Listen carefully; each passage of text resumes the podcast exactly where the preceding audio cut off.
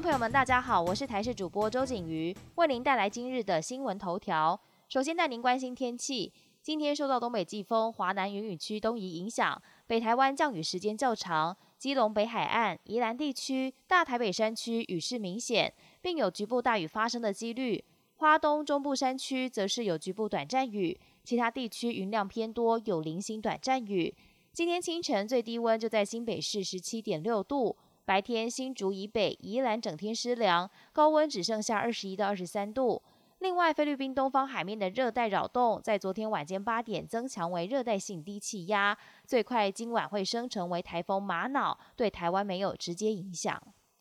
台中市第二选区因为台湾激进党立委陈柏维遭到罢免，接着补选，各阵营为参选人如今伤透脑筋，因为根据选罢法相关规定，涉及台中市四个月以上补选公告前户籍迁入选区即可，距今只剩下六天的时间。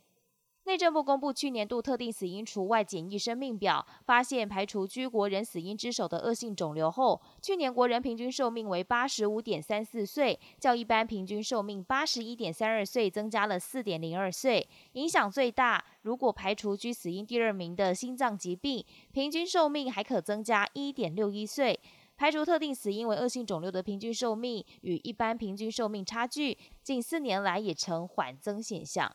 国际焦点：根据德国联邦疾病防治研究单位所公布的最新周报预测，接下来秋冬季德国将面临第四波疫情。近期也可观察到，未打疫苗的确诊病例还有突破性感染病例已经随之增加。因为近七天以来，每十万人就有九十五点一人确诊，自今年五月以来的新高，也是这一项观察数值首度超过九十。当地专家呼吁政府要对还没有接种疫苗的族群提出专属配套，也点出德国政府对加强针缺乏进一步规划。日本防卫省二十三号首度证实，中国和俄国十八号出动十艘军舰，在通过北海道跟本州之间的金青海峡。金青海峡是国际海峡，包括军舰在内的外国船舶航行都要通过国际认同。俄国国防部也声明，在巡航中舰队首次通过。巡航的任务是展现俄国与中国维持亚太区域的和平稳定，以及守护两国海上经济活动。土耳其跟西方盟国爆发十九年来最严重的外交争端。